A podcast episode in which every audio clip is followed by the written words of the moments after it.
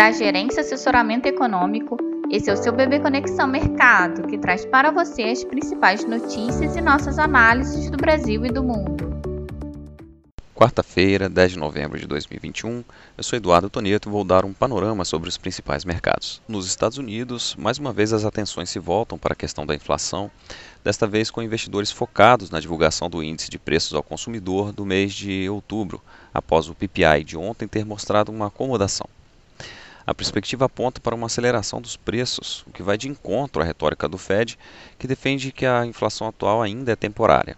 Na China, o índice de preços ao consumidor avançou 0,7% em outubro, ante o mês de setembro, como esperado pelo mercado. No comparativo com o mesmo mês do ano passado, os preços tiveram uma forte aceleração, saindo de uma alta de 0,7% em setembro para 1,5% em outubro, superando inclusive a perspectiva de alta de 1,4%. Ainda na China, o índice de preços ao produtor também mostrou aceleração ao avançar 13,5% na comparação anual de outubro, enquanto a expectativa apontava para uma alta de 12,4%.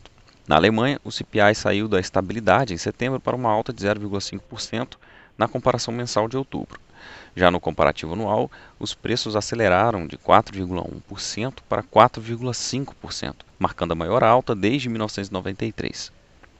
No mais, ainda na agenda dos Estados Unidos, teremos a divulgação dos estoques no atacado, os dados de pedidos de seguro-desemprego e leilão de Treasury Bonds de 30 anos. Agora pela manhã, os futuros americanos indicam uma abertura negativa para as bolsas em Nova York, pressionados pelos dados de inflação tanto da China quanto da Alemanha, enquanto os investidores aguardam a divulgação do CPI dos Estados Unidos.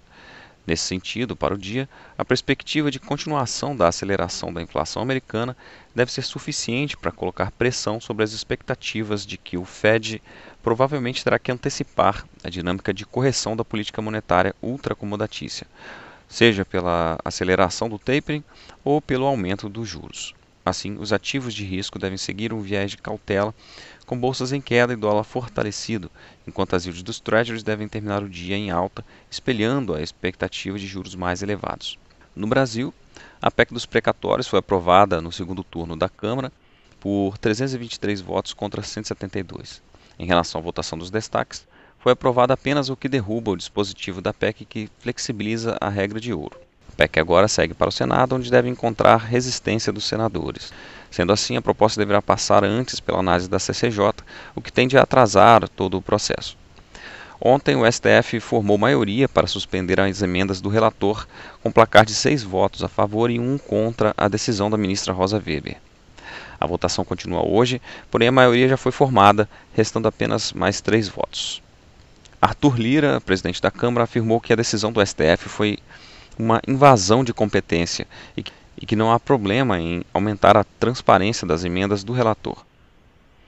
A Comissão de Assuntos Econômicos do Senado adiou novamente a votação da PL que trata da privatização dos Correios.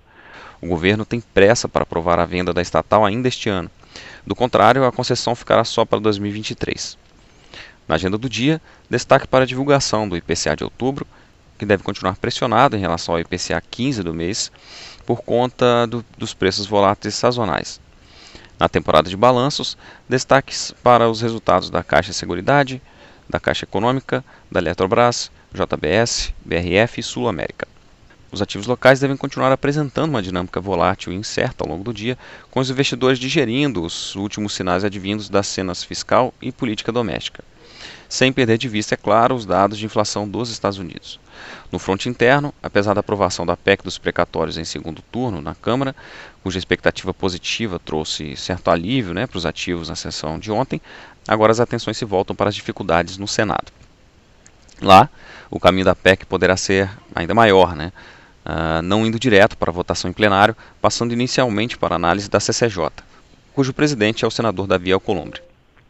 No mais, a proposta sofre resistência por parte dos senadores, que podem vir a alterar o texto, podendo retornar para a Câmara após os ajustes. Vale lembrar que o Senado precisa aprovar em dois turnos a PEC até o dia 20 do 11 para afastar os riscos de implementação do Auxílio Brasil.